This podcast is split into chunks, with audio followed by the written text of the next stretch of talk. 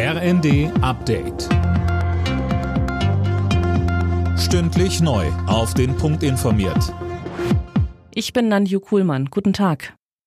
Am Jahrestag des Endes des Zweiten Weltkriegs morgen werden in einigen deutschen Städten pro-russische Demonstrationen erwartet, unter anderem in Berlin und Nordrhein-Westfalen. Mehr von Jana Klonikowski. Bundesfinanzminister Lindner hat die angekündigten Demonstrationen im Interview mit der neuen Osnabrücker Zeitung scharf kritisiert. Mit der verbrecherischen Herrschaft von Wladimir Putin sollte sich demnach niemand solidarisch erklären. Putin selbst feilt an einer großen Militärparade am Montag in Moskau.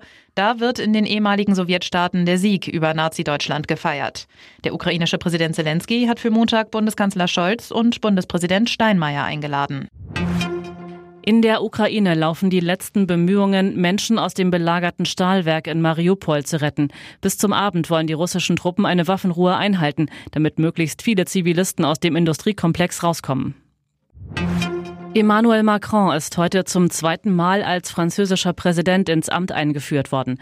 Im April hatte sich der 44-Jährige gegen seine rechtsnationale Herausforderin Marine Le Pen durchgesetzt. Mehr von Laura Mikus.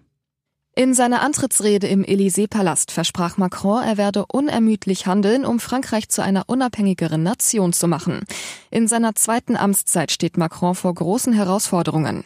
Neben dem Ukraine-Krieg erwarten ihn auch einige Baustellen im eigenen Land. Unter anderem will er die Menschen wieder abholen, die ihn nur gewählt haben, um die rechtsextreme Le Pen an der Staatsspitze zu verhindern. Der englische Topclub FC Chelsea hat einen neuen Investor gefunden. Ein US-Konsortium will umgerechnet fast 5 Milliarden Euro in den Verein investieren. Die Konten des bisherigen Chelsea-Besitzers Abramovic waren im Zuge des Ukraine-Kriegs eingefroren worden. Alle Nachrichten auf rnd.de